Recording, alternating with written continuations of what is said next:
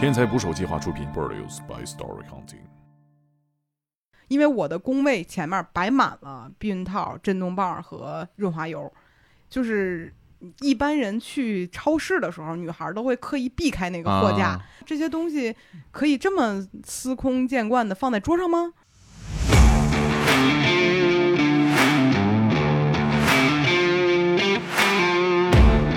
上班，我就写这个，哪个呀？写那个。你这还是没明说不是，我就说我我爸妈怎么也得知道杜蕾斯是干嘛啊？用的嘛。你就说杜蕾斯就行。怎么用，和谁用，用在哪儿，什么感觉，你就得闷着头想。是 think about 还是幻想 want to？Want to，哎呦，就是你得想，都是十八九岁干的事儿，哎，就是我就不信邪，我就觉得凭什么岁数就是一个界限呢？它就是一个界限，对，我现在知道，所有体育都一样。他们是只有两件：一买房，二炒股。挣多少钱啊？这是就一个人得一两百万吧，福布斯的 thirty under thirty 的那个，哦对，然后我当时很震惊，原来我都能上，不是？我当时看那个网页视频，我觉得原来这就能上。对，就是这种感觉，立刻就发朋友圈。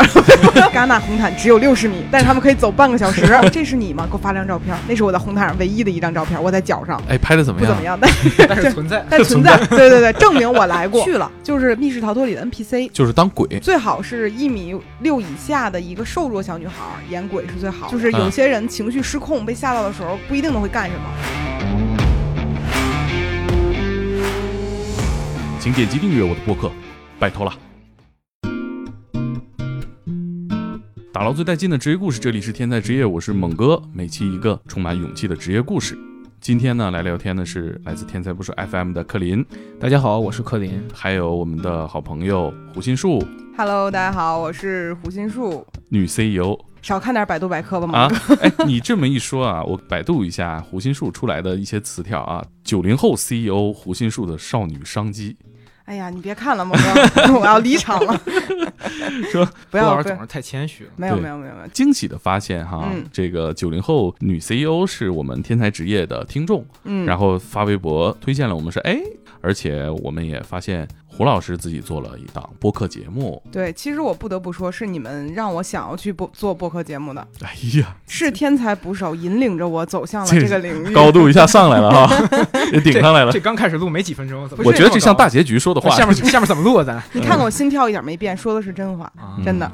你做这个播客，可以给我们介绍一下，这是一档什么样的播客？我们的电台名字叫做百分之十 Radio，我们其实想讲的就是聊聊生活十分之一的事儿。之所以叫这个名字的点呢，就是觉得我们文化有限，怎么给文化有限还打上广告了？这 不要刻意胡老师可能没有听过到别人。这个播客。呃 别瞎说。没有听过啊，但是呢，就是无意之间，无意之间。嗯，然后也想说，看看自己是不是能够把生活中的一部分东西抓住，然后分享给别人。其实我们从他日更的公众号里面就能感受出来，有着比较强的内容创作能力和倾诉欲。但是胡老师在另一个状态下给人的感觉是完全不一样的。前两天我想那个翻一下那个胡胡老师之前出的书看一看，哎然后在某知名的那个电子书平台上一搜，发现这平台没版权。但是呢，这个胡云树作为一个关键词呢，出现在很多很多的书里。哦我给大家念一下：啊，高阶运营、区块链社区运营与生态建设、视频红利、新媒体革命二点零、社交电商运营全好了全攻略，哎，学会成长。这事儿跟我没有关系啊，撇清自己。这哎，这个是区块链这一块儿，咱咱咱好好说，这怎么回事？这是挣大钱了我不？知道，对啊，就是我我我也曾经试图去搜索过我的名字，在不同的平台上面。嗯我是费姐的，你说我跟区块链有什么关系呢？我至少问过不下十个人区块链你什么意思，所以我 就是因为你问太多了。就是提出胡心树问什么是区块对链。九零后女 CEO 决定入局区块链，各位听众不要再听下去了，这部分有问题啊，这部分是个骗局。但是我们今天在一起坐着聊的，其实是一个你近期做的事情，嗯就是我看到你做了很多的职业体验的嗯 vlog，嗯拍了很多视频。一个能在情感领域或者说是两性领域做这么优秀内容的，获得这么大流量和影响力的人，开始做了一件看着挺辛苦、挺累的事儿。然后呢，好像你也挺乐呵。我是挺乐呵的。这个你可以跟我们分享一下你的这个兴趣吗？对，我是觉得其实人的爱好和特长是不一样的。嗯这个其实也不能叫割裂吧，只是人的多面性。然后我为什么喜欢这些东西的原因呢，就在于我的视野太窄了，就你能看到的可能都是在路边上或者说在咖啡厅里拿电脑加班的人。谈恋爱的事儿已经被你摸透了，是吧？也不能这么说吧，这么些年上下五千年都有写谈恋爱的事儿，我们只是贡献了其中的几年。对，首先得恭喜一下哈，这个胡老师刚刚进行了求婚并订婚。少提点这事儿吧，万一到时候接不成就赖你们。对，所以我是觉得说。这些事情让我觉得它出现不能叫出现嘛，就这些我感兴趣的事儿，是我想去了解它到底是怎么回事儿的。那我就想说，能不能从我的切入点再去多了解了解，翻译一下给他们再看看。其实这个跟我们做职业故事有很多的原因和收获都是不谋而合的。嗯，我们关心真正这个世界上大家都在做什么事情，什么东西能给大家带来勇气和价值。嗯，然后我们今天就聊一聊你做的这些。职业体验的这些故事，我觉得人聊自己的事儿老是不好意思，还好吧？我觉得你可能比你写这些东西更好意思，让你自己说吧。我估计让胡老师在现在读一个自己的公众号文章，估计自己就崩溃。哎，你会有这种感觉吗？我真的就公开处刑这种感觉，我真的不行。就是我们之前公司除了我以外，设计也好，也出过书。我们最大的酷刑就是拿着对方的书在屋里头念。我那种感觉就跟凌迟处死是一样的，对，你就跟对着一个说唱歌手念他的词一样，每一个标点符号都在拉你身上的肉，就跟根本就听不下去。你不怕你的用户就是听到这些心里难过吗？他们就是非常喜爱的内容，其实创作者本身可能并不能完全消化得了。不啊，我能消化得了，只不过是媒介的问题。比如说你读出来和你看进去，这完全不是一件事情。对，就包括有的影视作品变成书，可能你看不进去，但它拍成电影你就能看进去。它一定是承载这个内容的形式的问题。嗯，你别给我设套啊，蒙哥，你不要给我设套，很危险。在办公室里写文章、喝咖啡、拍美美的照片，竟然不能打动你，我有点闭塞了啊！就真的是不知道外面在发生什么。就我好像觉得。就我给你举个很有意思的例子啊，我不是开过奶茶店嘛，嗯，然后我记得我奶茶店，自己提的，听我说啊，虽然倒闭了，但是也可以提一提。我们刚开奶茶店的时候，有一个自媒体同行，然后我邀请他们过来喝奶茶，然后这个人问了我一个问题，他说：“你们奶茶店就是租金多少钱啊？”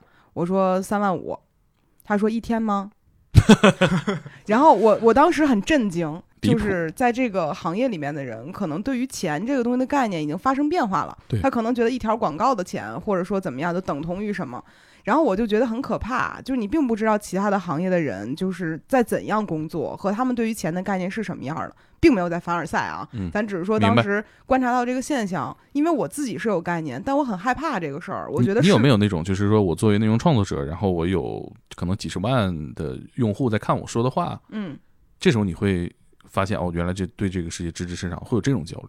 会有，我之前曾经自负过，在哪方面自负？就是我觉得我自己特了不起，我被好多人看着，是挺了不起。就是就是在刚大学毕业的时候就很飘，然后后来呢，逐渐的就越来越自卑，就觉得自己懂东西特别少。尤其是近几年，大家会发现很多专业领域的人开始在互联网发声之后，你就屁都不懂了。对，因为他们真的在某一个领域深钻过。然后就觉得我们起码应该干点什么事儿，让自己丰富丰富吧。你光当一个自媒体人，你这媒体的东西传播什么呢？对，会有这样的一个感觉。尤其是那几万块钱的事儿，让我一下就醍醐灌顶。这这什么圈子？这这这这一个月租金多少钱都不知道？三万五一天做什么买卖？这是 有可能。那你想的第一个职业是什么？做的外卖员嘛。嗯。然后其实也是跟官方合作的。就是你自己去直接注册一个外卖员的账号不是不行，但你对客户实在是太不负责任了。这我我其实也很想问这个问题啊，你怎么当这个外卖员？人家不筛选你吗？是这样的，就是你注册成为外卖员，首先外卖员分两种，不知道你有没有有没有发现啊？一种叫专送，一种一种叫快送。专送就是跟平台合作的，你要去那儿打点报告领衣服的。然后另外一种快送就是你相当于自由一点的。那这两个区别在于。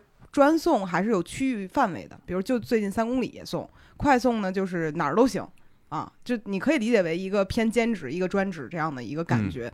那如果我不跟官方合作的话，那其实我只能选择快送那个领域。那这样的话呢，你其实没有办法为客户负责，因为你刚上上就是刚一骑上电动车，然后你就去给人送，且不论你交通安全的问题，你的时长一定超。我们当时就怕说，要不然侵犯了用户的利益，要么侵犯了平台利益，都不好，所以我们就选择跟官方合作来着。作为外卖员这个身份的时候，别人不会在意你到底是干什么别的正职的，他只会知道在这个过程当中你耽误了他的时间，啊，所以当时我们会在这事儿上比较谨慎。嗯，那你选择做这个，你有预想过说这个做这件事情的难点在哪儿吗？我预想的和实际发生的一点都不一样啊！我预想中可能是会超时。对啊但是，实际上第一个问题是我不会骑电动车，你就是我觉得是预想这一步想的有点远了。从根儿上就不行。对，对啊就是你以为骑电动车是你骑上就行了，其实不是这样的。就电动车，你在高峰时段穿这个车，嗯，然后就很危险。需要经验。嗯，而且你以为就是我开顺了这就行了，而实际上很多的外卖员，其实大家也都讨论过，比如说不得不闯红灯，对，或者说不得不抄近道。还有一点就是，所有的外卖员都知道小道。就怎么从这个地儿到嗯那个地儿，他们都跟地图一样在脑子里面，但我完全不知道。我要是真自己亲手送的话，肯定不行。所以其实大家可能不知道，所有的外卖员上岗的前三天都是有一个师傅来带着他送送餐的，啊一定都是这样的。是双人组吗？对，前三天是师傅带徒弟，带三天，你告诉你就这片儿区怎么啊从这儿送到那儿，然后这个片儿区怎么去最快取货。就我印象很深，我第一次送的时候，有一单是在那个东直门那个立交桥。就啊不是，就是交通枢纽那嗯个地方，它有一个很大的那个就是餐饮的这样的一个区域。正常人想的都是我得从正门进去吧，对。但是取餐的从正门进，你会耽误非常多的时间，你得从后边的一个小门进去。啊，但那个小门，如果你不送外卖，你永远都不知道。你取的大多数我们能刷到的商家，嗯包括外卖员出入的是那种地下室的。嗯，你去那种地方了吗？没有，就是因为这次也算是跟平台合作的嘛，他派单的里就没往那，引，对吧？他派单的时候没有找那种，嗯而且一般说实话，那种送的时间会非常短，比如半小时你都要送到。对但是我他们为了防止就是阻碍用户用餐嘛，他们啊给我选的是送。呃，选的是送餐区间四十五分钟左右的啊啊，这样的话就可以稍微舒缓一点，不会那么紧张。但是真正正的外卖员，比如我那个师傅跟我说，他可以在半小时之内同时送二十七单。多少？半小时内二十七单，嗯统筹规划大师。嗯，我之前觉得外卖员是个新奇的工作，就是你永远可以看到新鲜的人和店铺，但有那心思看吗？但实际上根本不是这样，这是一个重复性工作，因为你会不停的记录两点之间的路线，怎么最快到达啊，哎以及我我觉得真是每个人视角不一样哈。嗯我觉得就是一个就是一个少女心里边想象的外卖员，竟然还有这种乐趣在。你就跟他们交流过吗？他们有享受你想象的这种乐趣吗？嗯，有一点点，就比如说中午的到下午，就是有在下午茶之前的时段，比如说两点到四点之间这个时间段，外卖员会相对比较闲，啊他们比如在三里屯儿那个脏街那块儿啊，他们会有一排人坐在那儿，还有一个大哥拿手机公放放歌，虽然不是很礼貌，嗯但是氛围感特别强。所有人在那儿抽着烟，然后聊天儿，你会突然觉得说，在他们一天巨忙碌的时间段里，他们休息了这半个小时，然后他们可能会聊起来说：“你老家媳妇儿怎么样啊？那孩子最近有没有病啊？什么之类的。”就是很稀松平常的一些沟通。但是就那半个小时，由于他们不忙，你能看到一点儿他们作为人的样子。当然，当他们去送货的时候，你总会认为他们现在就像一个机械的人。嗯嗯是而且尤其是当时我穿着那一身衣服的时候，你披上了这层皮，你就会变成他们的一员。然后变成他们的一员之后，你就会控制不住的想去了解他们的生活。你跟他们也聊了吗？对，但是聊了一点儿，只不过他们会看到有摄像机在拍我，他们就觉得会有点戒备。你有和大家交流过吗？就是说他们做这件事情的获得感，当然除了可能工资之外，有没有这种额外的收获？其实我当时带我的那个师傅，他做了很多年外卖员这个这个工作，上几点上班，几点下班，你可以稍微可控一些。而且他当时应该是送到了全中国饿了么平台的第一名，从来没有任何差评。哦哇，他很了不起，他的诀窍是什么？他的诀窍就是遵守规则。就是他可以保证，他很麻利，相当麻利。我觉得跟他当兵有原因吧，他所有东西都完全按照规则来，而且非常快处理的很利索，对而他能够很快的记清楚路线。但是他也跟我说过一件他挺难过的事儿，就是他第一次开始送餐的时候，送的是三里屯太古里的餐，啊太古里的那个就是地理位置你们也知道，啊，就是你根本分不清楚那个楼，你知道三里屯斜着的呀，不是它分一号楼、二号楼、三号楼，你根本从来没有啊啊是见过，吧？对，哎，它有一二三，还有 A B C 有这样逻辑，但是我们都不知道，对很奇他也不知道，因为上面没有标识就。商场写字楼的逻辑还不一样，特烦。对他那嗯还是就是取餐区，就是不是写字楼，就是咱们啊逛那商场那块儿，嗯上面没有写上几号楼，你得需要特别认真的找才能找着。然后他第一次去送餐的时候，他根本找不着，然后客户也在催他，然后他自己也找不着，因为最开始的时候，他很多年前刚开始就开始干了，那会儿还没有带师傅这个概念，他就自己去试，然后他就哭了。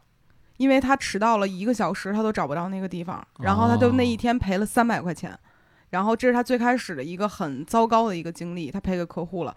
然后他根本就不知道这个地方在哪儿。然后从这一次开始，他就变得非常的谨慎，就一定要去问什么之类的。最开始也不太敢，然后最开始的这个经历对他应该影响很深吧，不然他也不会告诉我。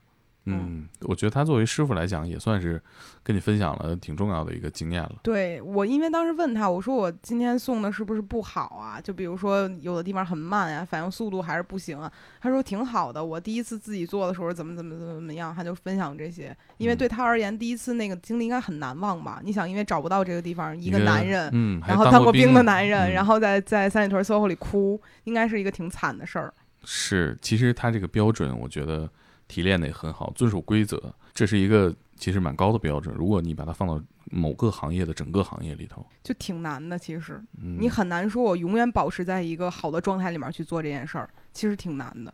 但我觉得你的体验其实相对还是舒适的是很舒适了，就是就是，VIP 体验。不是，但是你要知道，就是以你以一个很舒适的状态去体验，你都能感受到一些细枝末节的东西。我记得我之前会去三里屯的某一家店里面去吃饭，就是你穿着正常的衣服进去的时候，所有的服务员看待你的表情都是“你好，你是顾客”。嗯，然后呢，呃，那天我穿着外卖员的衣服去取餐的时候，他们对我的眼神发生了变化。这种变化是你描述不清楚的，就是作为一个情感博主，我们最擅长 察言观色了。他看着我的感觉、就是，嗯概括不了是吧？就是你很难，他没有瞧不起你，他也啊没有说什么，他就是那样看着你，然后他跟你说你去那边等一下，然后我也不敢问，我要是不停的问呢，别人就会表现出不耐烦，我只能等着，然后等着的过程中，你会发现所有从你身边路过的人不会看你，就他们就是和你路过，啊，也不会和你有什么交流，在那个时候，我突然间觉得原来一身皮这么。重要啊，就是别人看到你的表情完全不会发生什么变化，他们只是好奇的看看你。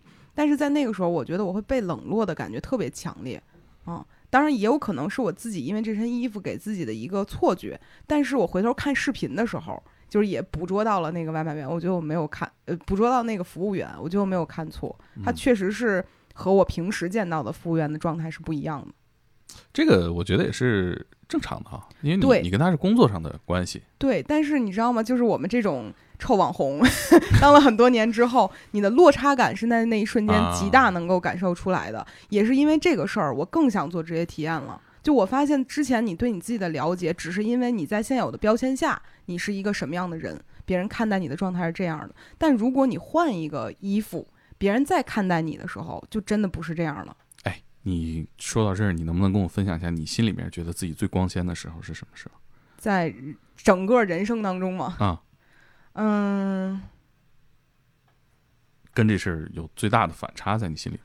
两个吧，一个是我就选上了那个福布斯的 Thirty Under Thirty 的那个，哦哦，那个有你啊，那是第一年是我，我二对零一七年的时候就那个那那一年这个这个榜单还挺炸裂的。对，然后我当时很震惊，原来我都能上，不是，我当时看那个榜单事情，我觉得原来这就能上，对，就是这种感觉，因为很年轻。因为他就是 Thirty on the Thirty 嘛，三十个三十岁以下的，对，然后我就觉得哦。我高光时刻了，因为好像福布斯这个名字跟我没什么是啊关系，但是嗯怎么就是我了呢？啊然后你心你怎么你怎么你怎么挥霍的这个挥霍什么？挥霍这个感觉？就是你看到这个了，我是发朋友圈发微博，还是我怎么让我亲戚们都看着啊？我是等到过年吗？我怎么让立刻就他们都看？发朋友圈？那我大姑能看着？这事儿能等吗？这事儿那，我怎么让老舅看见啊？嗨，他们早晚能看见，我爸会告诉他们，啊，所以当时会觉得这一瞬间很魔幻。哎，你怎么说的？你发朋友圈，我你是那种客气的，还是很直接的我？很意外，反正我说啊，就是因为当时只是我去填了一个表格，啊然后就申请上了，对，所以我当时觉得，而且还是英文的表格，我觉得我英文不好，我也不知道我自己答的对不对，说说的好不好，反正就交上去了，然后居然是我，嗯那种感觉就像抽奖一样，这五百万梆就砸你头上了，就这种感觉。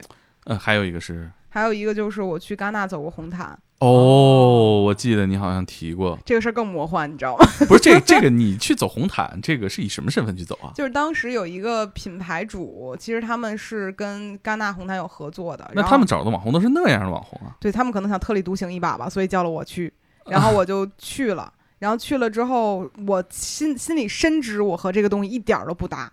我从红毯这头走到那头，花了一共都不到六十秒就走过去了，巨快。多，远啊？六十米，那正常人的步行速度啊，戛纳红毯只有六十米，但是他们可以走半个小时，而我不能。然后我就觉得我很丢人，而且所有的摄像机不会对着我们，它只会基基本上你们指的是？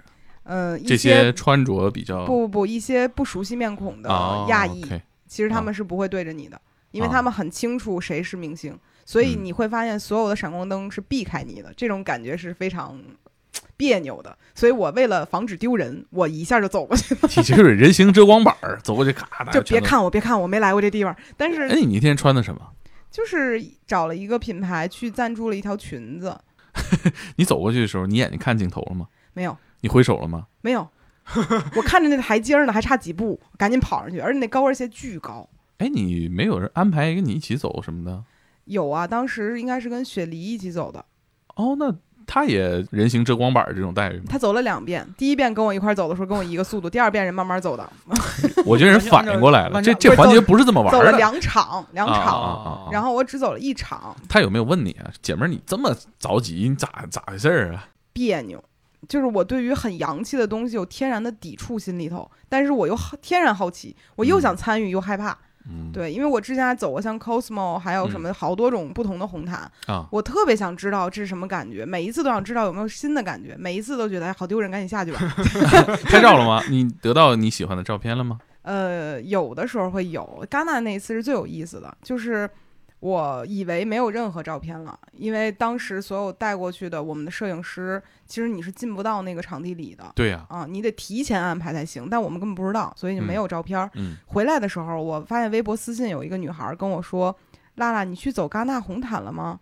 我说：“你怎么知道？”她说：“我是来追李宇春的。”然后我拍到拍他了，然后这是你吗？给我发张照片，那是我在红毯上唯一的一张照片，我在脚上，哎，拍的怎么样？不怎么样，但那个 不是我，但是存在。但存在，对对对，证明我来过。然后这张照片是我唯一证明我来过的一个证据。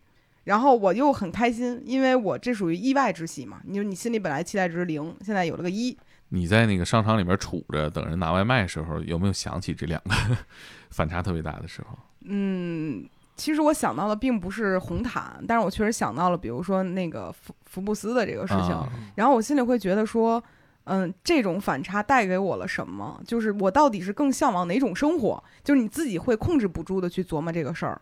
然后我那你会向往这种比较辛苦的生活吗？我从上大学开始，我就一直在打各种各样的零工，比如说像什么永和大王，然后麦当劳，这不算植入广告啊，嗯杰克琼斯这些东西我都去打工过。你是做做什么呢？是服务员？对呀、服务员就是说这件衣服您看搭吗？其实在您这里很挺 OK，你要不要带一这是件？这是哪年的事儿啊？上大学的时候，那是大二大三吧，一大一大二一一二当时对职业有什么有什么概念吗？没有，那你做这个是有什么？就是我就想赚钱，我这个人就喜欢赚钱，啊 哎呦，我觉得你们员工上福布斯？对呀、你们员工听到这个肯定心里特踏实。不会赚大钱，只想哎赚钱，呀呀，这段就不让他们听了。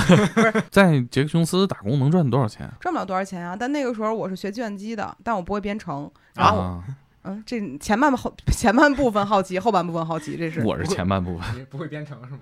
对我学不会，就是学不太明白，嗯，就是能考过就考及格，但是啊为什么要做这个事儿，以及怎么做好这件事儿，我不擅长。那当时为什么选择这个专业去学？不是十八岁时候做的决定嘛啊，自己并不是很确定自己是不是真能干这个，反正就试着去做兼职。然后我那会儿想说，毕业了我要能赚三千块钱就好了。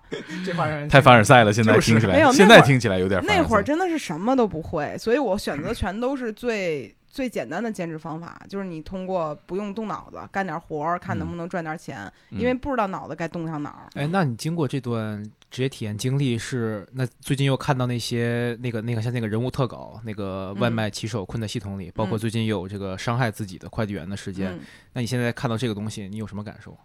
就是我会对他们所处的环境有更多的理解。就给你们举个例子，就是大部分外卖外卖员的工资是二十五号发的，这是一个压了一个月左右的嗯这样的一个工资的压了二十五天嘛。对，其实正常的企业可能是比如五号、十号、十五号都有，嗯但是基本上就压半个月，他们压了一整个月。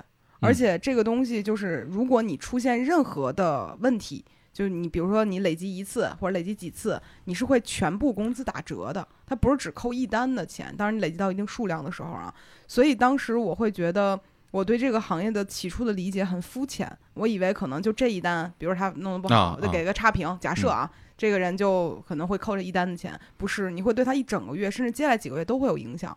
所以从那天以后，我就会很就是体验完之后，我就很在意。而且有一次，有一个外卖员给我送餐之后，他忘点送达了，我就给他打了个电话，我说您没点送达，他就很感谢我，因为你要知道，你超出这个目的地三百米之外再点送达，这个事儿有问题了，就平台会给你就是扣分儿。哦，这是你做了体验之后记得的事情。就如果你不就是没有体验过，你根本就不知道说他超三百米之后要扣钱了。呃，你师傅说过这个做到守规矩，我觉得顾客也一样啊。对，反正我体验过这个职业之后，我会更加理解他们吧，会有这种感觉。而且我也不止体验过外卖员一个职业，另外一个职业我是虽然没有录下来，就没有发出去，但是我是印象很深的。我那天跟你提了吧，猛哥，就是《密室逃脱》里面、啊啊，你你去了是吗？去了，就是《密室逃脱》里的 NPC，就是当鬼，嗯、鬼屋里的鬼计。划当鬼，去过那种带 NPC 的密室吗？我没有看过，都没去过。但我我觉得这事儿特无聊。大洋马总张罗去，我就不爱去。嗯啊我觉得特无聊这事儿，就是 就是我第一次去的时候感觉特好，啊就是以顾客身份去的时候，觉得这地儿特有意思，因为里面所有人会跟你对话，无论穿着什么啊衣服，跟你聊天，就感觉你就是一下就进了一个戏里头那种啊感觉。然后我当时就有朋友是开这个的，然后我就去了，去了想最开始我是想以就是扮演鬼这个角色。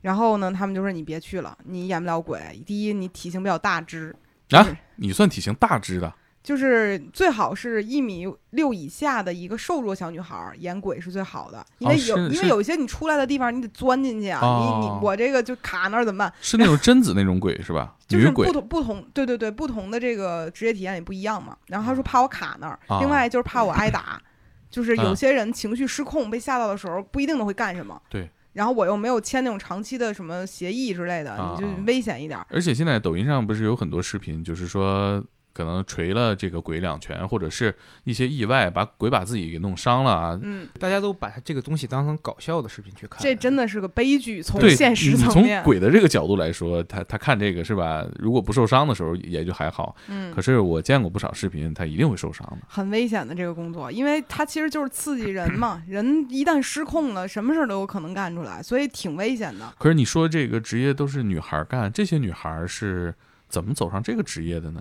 就是说出来你可能不相信，就很多人去做密室逃脱的 NPC，他们有着很强烈的演员梦啊。比如说啊，就当然我也不能说这是百分百的人都这样，就起码我在那个、在那个地方接触到的这个 NPC 是有这样的一个感觉的。什么感觉呢？就是他们不是只演一场戏，啊因为你一天，比如说有十场这个这个密室的这人来买来玩这游戏来了，那你在十场里面可能都会有角色，而且每一场角色还不一样。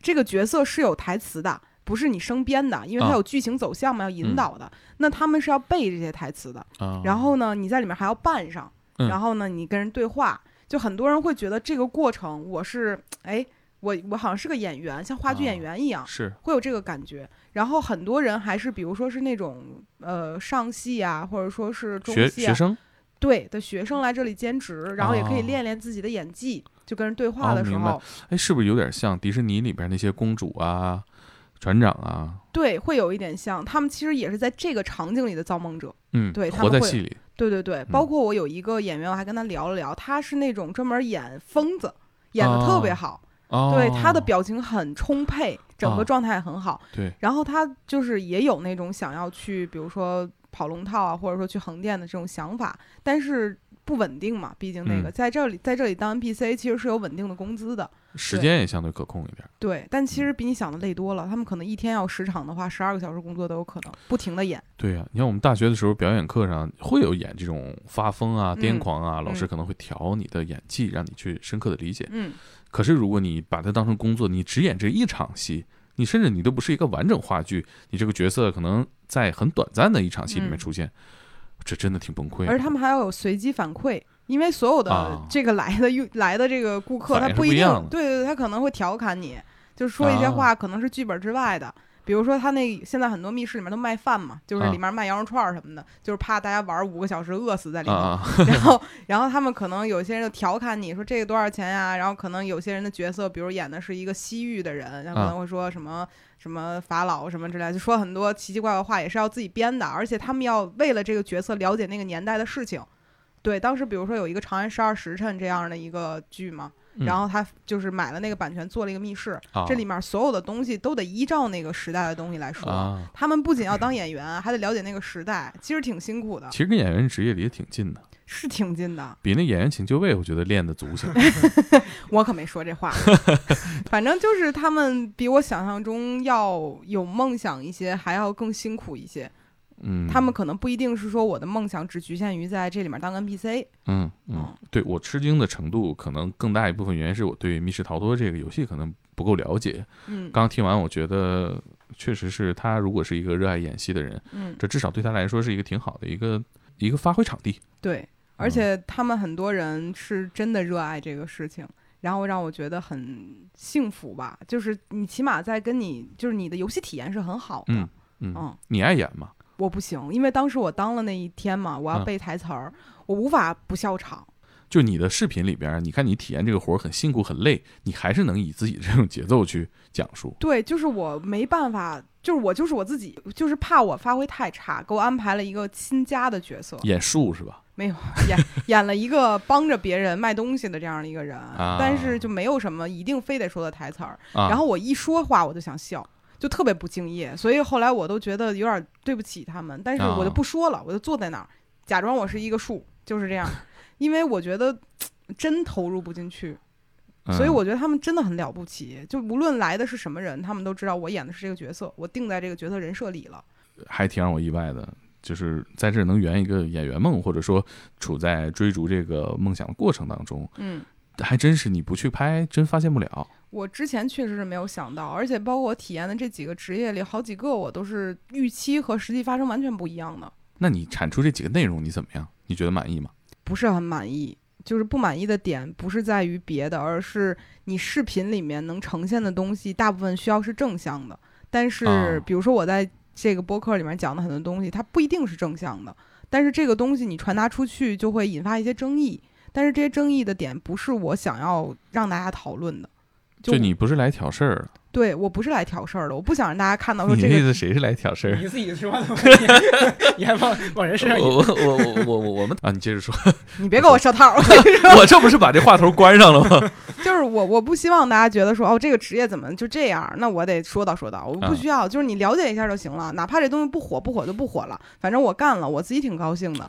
但是不可能有一个职业是完全就是正向的，或者说就是负面的，其实挺难有的，就肯定是多元的嘛。其实我一开始不知道你是拍这些视频的过程当中，你自己的处境相对舒适，然后这个工作对你来说相对呃阳光，还嗯是你知道这个是复杂的，但是你没有捕捉到。其实我不确定，因为我觉得你从你的视角出发，可能看这些就是没有那么悲观，或者没有那么辛苦。而且还有一点，如果一个人就体验一天，你相信他说的所有话是真的吗？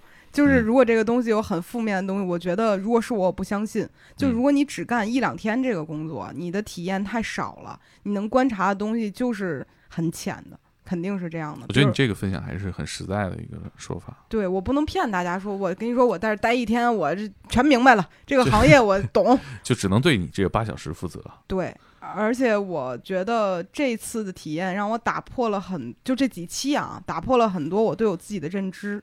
我觉得我理解的我自己有问题。嗯就我我之前比如说啊，我给你举个例子，我不是参加了那个电竞选手的那个职业体验嘛，啊，我以为我特行，就是人总是这怎么会？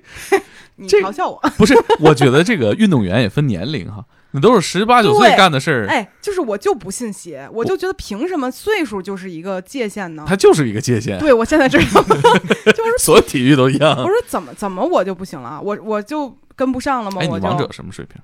呃星耀辅助星耀辅助就这么次，但是我就去了，那咱一样都是星耀守门员嘛。然后我就说我说怎么我不行，我就行，就啊就觉得自己特可以。所有玩游戏的人都觉得自己在游戏里头总有那么一套，然后我当时就这么觉得。我去了之后呢，第一个感觉就是，所有的电竞选手的生活环境非常的压抑，和你想象中一点儿都不一样。想象中天天玩游戏这事儿不压抑啊，他们起床十二点玩游戏到十，比如说到呃不是先起床十二点吃饭，玩游戏到晚上六点吃饭，玩游戏到晚上三点睡觉。啊，哎呦，这个作息时间啊，那不压抑那也也难你。没有别的事情，你只有坐在那儿玩游戏，那目标呢？你拿冠军啊。他就是说，但是阶段性怎么拆解这个目标？他们这行业就是比如说他们可能就是每三个月或者半年会有一个大的赛事嘛，这个大家也能看到。啊然后在过程中呢，你可能会不断的跟其他战队有一个小比赛，就是啊测热身友友谊赛嘛，啊就类似于这种。哎他们还会练技巧吗？当然了，你永远在出新英雄，而且新英雄上线的第一天开始，他们就得一个礼拜冲进国服。而且啊而且说实话，就是官方并没有给你很详细的一个英雄怎么用这样的一个标准，你是自己得去试。而且比如说这个刺客配哪个辅助最牛逼，这个东西你都是试出来的。所以他是王者荣耀吗？对呀、你玩什么英雄啊？我其实只会庄周和瑶那时候，后来会张飞了。这好混呐，这两个人就这么混，混了这么混的人我都敢就很自信的去觉得我行。啊！所以我当时去了之后，我打击太大了。不过我觉得，说实话，咱们打到星耀的话，其实对这个游戏的基本原理啊，就是搞经济，然后分工、抢时间，其实这些逻辑是懂的。懂了有什么用呢？就是一点儿用都没有。你你上场最直观的差距感受是什么？我不知道我自己在干嘛，我也不知道他们在干嘛。就是你知道咱但开场大家肯定都是往自己线上跑。no，就是、啊你知道吗？就是你、啊你平不是吗你不是你平时玩的游戏，就比如咱排个位，啊，咱组个队打一把玩儿，你很清楚知道啊，我往这儿走，往那儿走，大家一块儿，对面也知道。但是你打游戏就是打比赛的时候，他们不按套路出牌，不是完全按你想的那样，可能突然间五个人就抓着一个，啊然后也没有人告诉你现在要抓这个，就其他人很默契，啊！套路打了磨过千百遍。他们对真的是一不停不停不停打，一全年无休，就这么这么打，战绩呢？你你你你参与的这个自己个人数据我一输一赢，但是跟我没关系，我当姚赢的，你觉得跟我有关系吗？就只这大家不玩可不知道是，在这个游戏是个幽灵，挂上就能走。就。就是瑶这个角色，是我开了这个技能之后，我挂在你身上啊，你跑你的就行了，我只要点我技能到哪儿打人就行，对，就我不用操作。没有干坏事儿，你就是干好事儿了。啊所以就是对我来讲，那一把就很轻松嘛，他们都多大？十四五六七八啊岁吧，这太小了吧？都这样样啊，就是黄金年龄嘛。都这样。对你出成绩之前，你肯定都已经练了，而且二十四岁以后，他的就是断崖式的，你琢磨退役吧，就对就赶紧琢磨当主播对，啊。所以他们你无法想象电竞选手在这个年龄段想的事儿是什么，他们的事儿只有两件：一买房，二炒股。这个是所有电竞选手正在干的。不是等会儿挣多少钱？啊这是那肯定比你想的多。就他们一年保底，就一般的战队就一个人得一两百万吧，哎呦嚯！就是青春饭，你知道吗？这个就是青春饭。而且前两天不是有新闻说劝劝掉九成电竞啊，的人那个想电竞选电手吗？竞劝退师，对，就嗯真的是得劝退。像啊我这种人，我都敢去，你知道吗？人对自己的自信是难以想象的。而且，第一，你有没有天赋？我一点天赋都没有，跟他们比起来，他们可以拿到一个新英雄，就是秒会，然后秒懂怎么谁匹配谁怎么着行。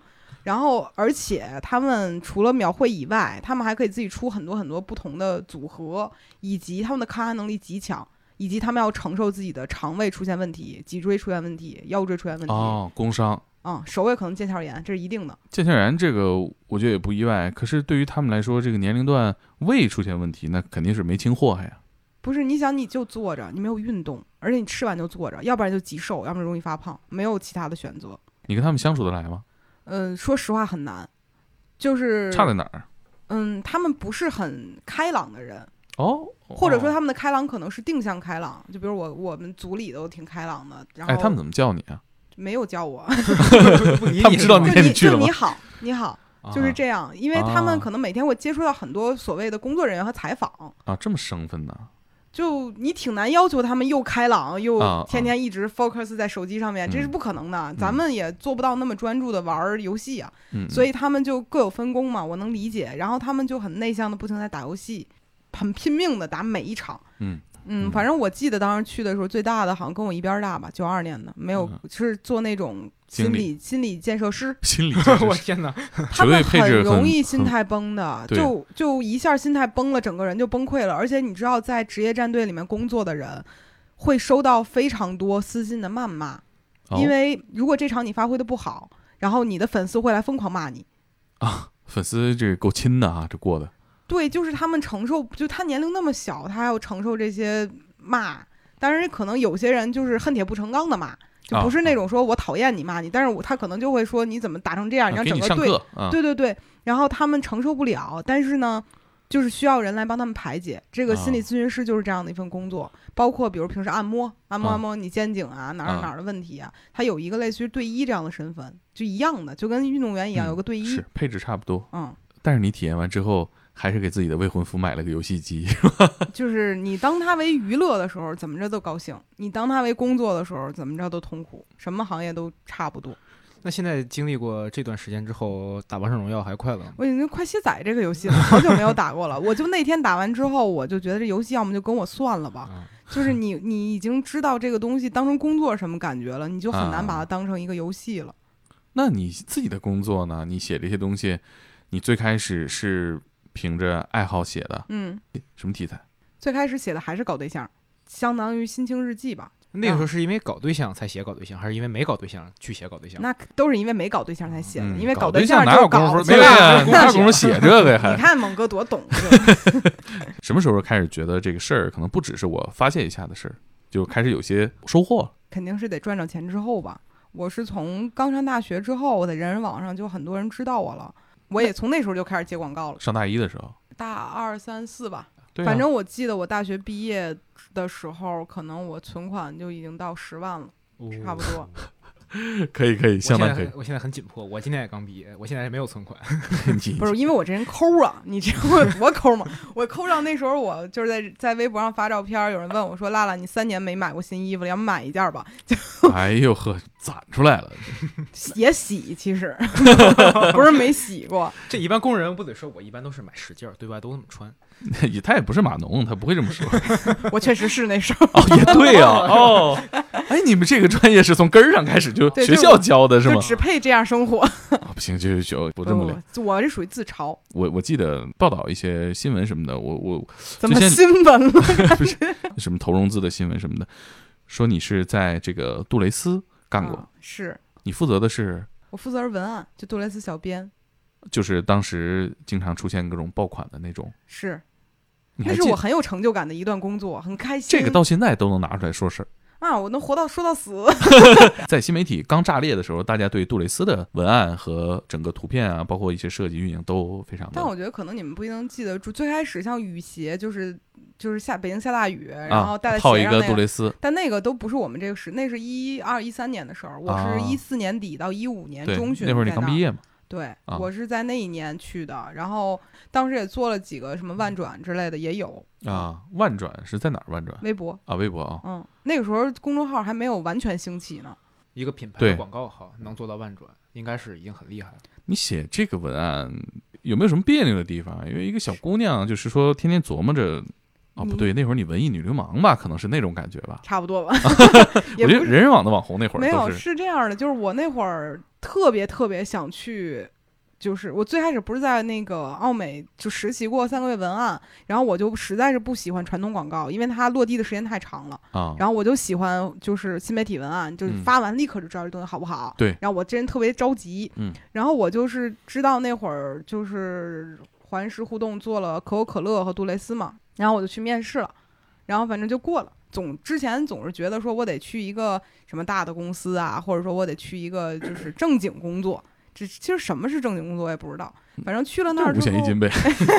反正去了那儿之后呢，我就发现，哎，这活儿真不错。写这些东西起初确实是有点不好意思，因为我的工位前面摆满了避孕套、震动棒和润滑油，就是一般人去超市的时候，女孩都会刻意避开那个货架。啊但是你坐在那儿的时候，你起初是有点坐立不安的，你就觉得这些东西可以这么司空见惯的放在桌上吗？对这这个这个，你跟家人有没有说过这个工作呀？说过呀，他们都知道啊。而且最过分的是这，怎么说呀？这我说我在那儿上班，我就写这个，哪个呀？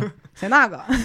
你这还是没明说呀？不是，我就说我我爸妈怎么也得知道杜蕾斯是干嘛啊，用的吧？你就说杜蕾斯就行了。对，然后啊我就写这些东西。起初我是对办公环境感到恐惧，我觉得有点羞愧，有点羞耻。嗯。后来就适应了，适应到甚至后来就可以把玩，就是人这个这也就是女的说这话，真的，男的把玩这玩意儿，这 就是你得研究这个产品啊，你不能说嗯。你写的时候我就靠纯琢磨，这不行，你得了解它是干嘛用的，用在哪儿的，有什么功效，嗯。你就可以接受了。后来人的羞耻心就会随着这个东西变成工作而逐渐淡忘，说这就是个活儿，你研究吧，研究完了就完事儿了。当然，我也印象很深的就是我上一期在我们电台里也说了，就是领导让我在小黑屋里自己琢磨，到底这个东西的产品怎么用，嗯，和谁用，用在哪儿，什么感觉，你就得闷着头想，想的我整个人就是坐立不安，但是也得想出来是哪种坐立不安，不是 是哪个想？是 think about 还是幻想 want to？want to，哎呦，就是你得想这东西你啊用、真的是用 want，to 哈，对，就是你要怎么用，你就是你这太，别扭了。你不能瞎说呀，所以你越想越觉得写情感这个就是灵感迸发，哗哗哗，可能就写出来了。嗯，我第一开始写的那第一版就没有感情，啊我就是写了个产品，啊，然后领导不满意，说你这东西就不行，你自己琢磨琢磨那事儿，你自己琢磨去吧。然后就就让我琢磨继续。want to，对，就你得琢磨明白了，这东西你想和谁用，怎么用，这东西让你觉得好在哪儿。用户的使用场景，对，嗯，然后你起初可能觉得是，哎呀，真不好意思，啊怎么那么，还得跟你领导讲，嗯、对呀，这事儿多不好意思呀。但是后来你想，就是你干的这个事儿，完全就是一个为人民服务的事情。呵，啊上升到这个高度，对呀，你就是在让大家知道你的感觉，让大家也试试，嗯，就你没有什么可羞愧的。所以嘛，人就是在工作当中逐渐不要脸的嘛。嗯是我我有时候看吴小飘老师在介绍他的产品的时候，有一种凛然正气，对，人家没觉得这是什么事儿，就是啊还是那种自己捂着嘴偷偷乐那自己有问题，你知道吗？就是就是自己有问题他。跟别人做内容，你看也是说不好意思，你不应该不好意思，你怎么会这样呢？我去体验的职业里面还有一个就是情趣用品设计师，就是是我最开始也找了吴小飘老师，但是啊他那个属于是体验型的嘛。然后，但是我觉得不太好拍，是，对，然后我就觉得这事儿可能不好弄，然后嗯我就找了一个真的做女性情趣用品的，然后在这个里面当的这一整天，我就是从那种捂着嘴偷偷乐的那种啊大傻子，变成了一个我突然间明白，哦，身体的奥秘是如此特殊，悟了，悟了。对，因为当时那一天我起初有一个活儿叫无感体验，就是。桌子上摆了一大排震动棒和一大排就是你想都不敢想这东西怎么用的那种东西，看着有点害怕那种，我就不是害怕吓人的，我这东西刀枪剑戟斧钺钩叉，给我就这个这东西一打开就跟挖掘机一个声儿，滋楞滋楞的，然后你就会产生恐惧。漏电啊，这无感体验就是视觉、听觉、味觉、触觉。听觉这个事儿是我觉得这个行业里面做得最最不好的一点，就是你震动声太大嗡了，嗡就这个哈。是滋楞，滋楞是什么？就是滋楞滋楞滋楞滋楞这种声音，你形容这声加个那个叶片儿，能直接飞起来。就是那感觉。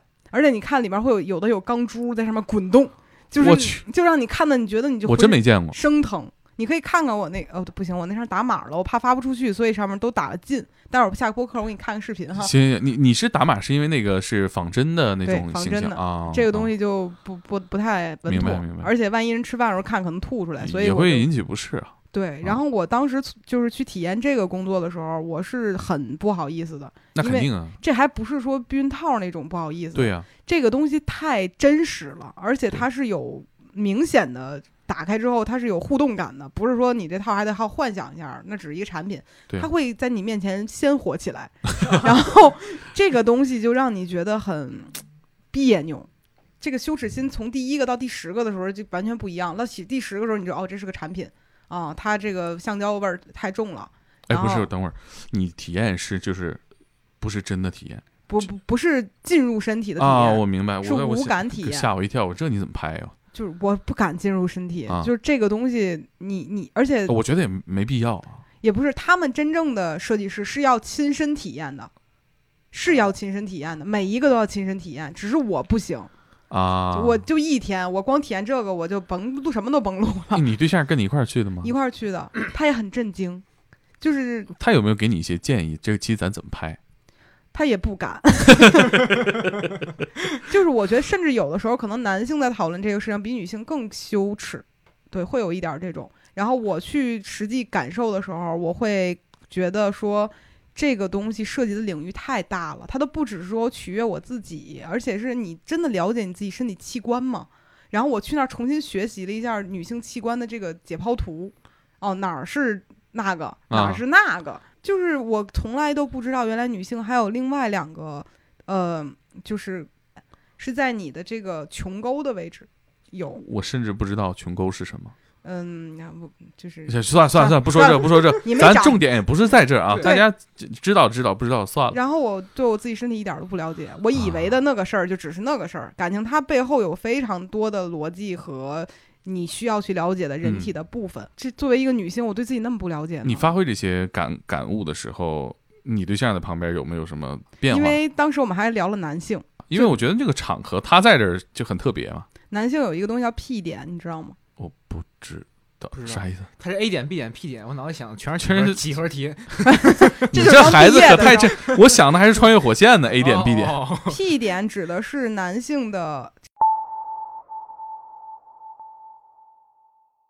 你你你这就不能讲了是吧不？是不是不是能讲倒能讲啊！你这，我觉得我还有个人形象吗？我不是我，我觉我我觉得你在这个那天你对象是摄像吗？是说到这时候，画面抖没抖？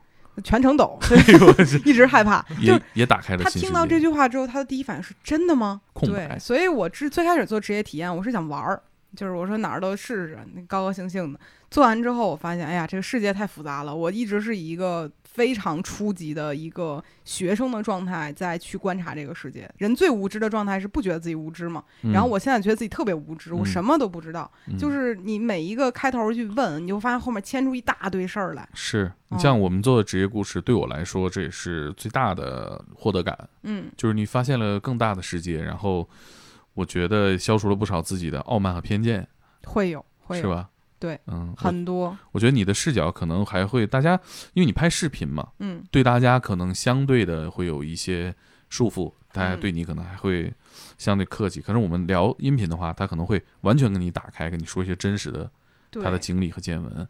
所以有的时候让我觉得，这也是我觉得为什么对观众来说，我们做的这种职业题材的内容，他们应该听或者值得一听，就是真的会打开更大的世界。嗯，而且我就很喜欢你们天才捕手，原因就是在于你们聊的那些职业，我是真体验不了，啊就是不可能体验的这些东西，而且体验了我也拍不了。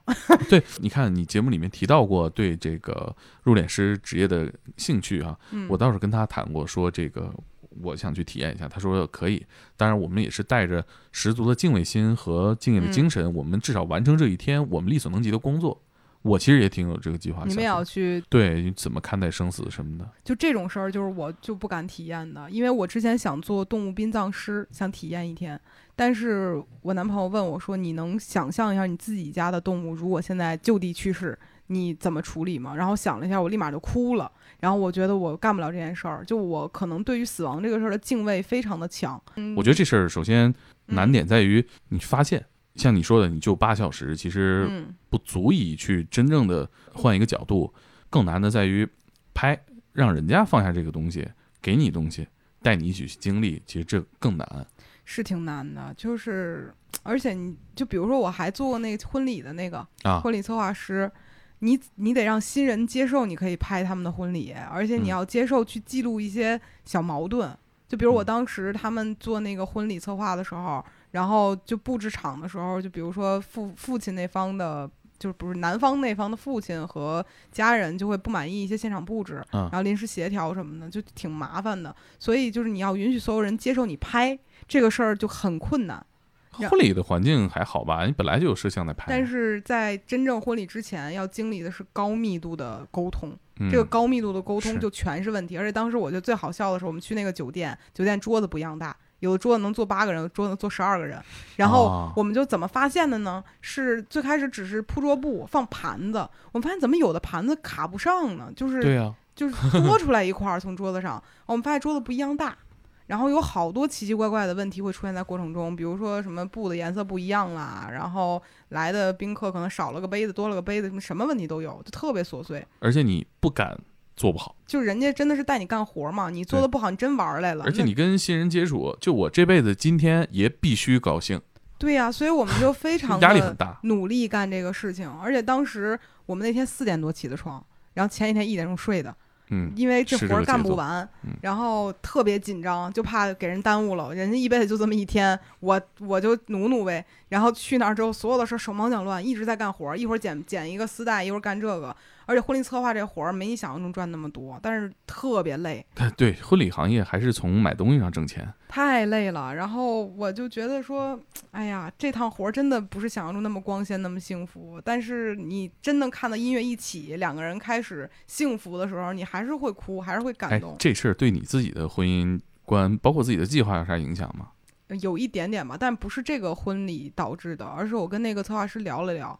我问他，我说你见过最幸福的婚礼是什么样的？他说，呃，不一样。有一个印象很深的，就是两个人结婚，只有两个人参加婚礼，就是他们，哦，就是新娘新郎两个人参加一场婚礼，没有任何的宾客和家人，他俩外加工作人员，两个人办了一场婚礼，是完全为自己而活的一场婚礼，就特别好。嗯然后我仔细想了想之后，我还没有想明白我到底用什么样的态度来对待这一天。索性我目前的想法就是取消婚礼，哦就哦 结婚之前没想明白别办婚礼。嗯嗯嗯，所以那你接下来还有什么计划继续做这个事儿吗？我之前很想体验的就是给鞋厂穿鞋带儿的那种工作，或者说洗鸡蛋的，这是我最想干的活儿。啊，洗鸡蛋呢？就鸡蛋鸡产出来拿水冲一下不完了吗？得有人冲吧？你不给这哎，你对这感兴趣的理由是什么？我想体验重复性工作，而且我之前去参观过杜蕾斯的工厂，啊，我见过女工是如何一个一个检验避孕套的。他们就在重复的套避孕套在一个钢，就是铁的，我知道导电的上面，嗯然后测试一下它是不是 OK，然后把它撸下来，嗯，对，然后再去对对卷上，嗯然后再去滴什么油之类的，就是 whatever，就这些东西。然后我是看到这种重复性不需要动任何脑子的机械劳动，很感兴趣。我想知道这是一个什么样的感受。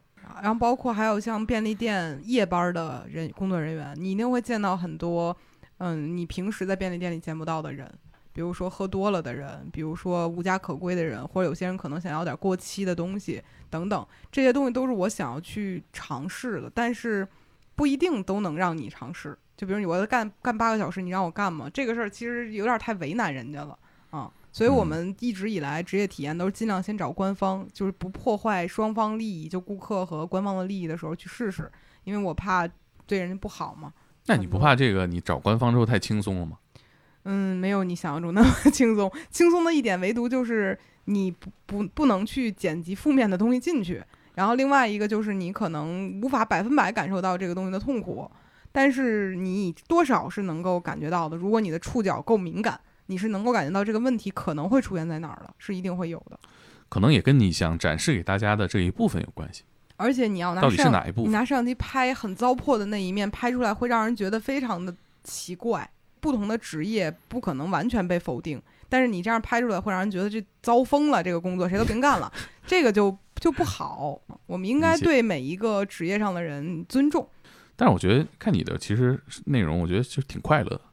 嗯我希望所有人都快乐，就是我自己的人生信条，就是高兴，就是嗯高兴就完事儿了。你开发的这些见闻其实是高兴了，嗯，有没有担心过对你这些粉丝内容，有一天你也会觉得说我是不是把他们带跑偏了？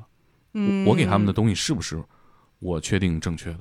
其实从来没有强调过正确和错误。我们包括写文章也是，我没有正确答案。我是一个不喜欢给别人正确答案的人，我怕正确答案对部分人而言是错误答案，因为人和人的成长经历都不一样。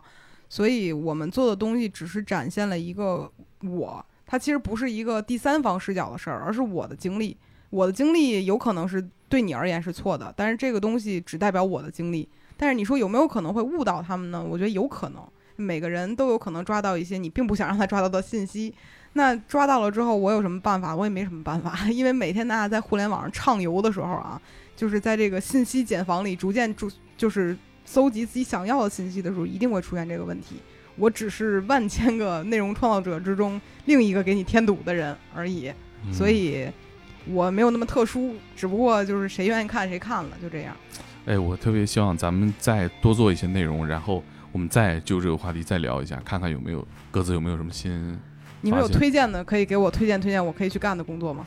比如说嗯你也能真的带着虔诚和努力去体验一天入殓师，嗯，好，咱可以一块儿去。我怕我 这这这难。我怕我吓死在里头，我我就是特别害怕这些事儿。我我看你挺喜欢找这个刺激的，我是喜欢脑补这个刺激，就就真到这儿了，真遇上就不行了。真遇上就不行了。我特别害怕这个事儿，我又怕黑又怕鬼。就挑战这个多带劲呢？这才叫挑战。对呀、我跟你说，这给你得到老多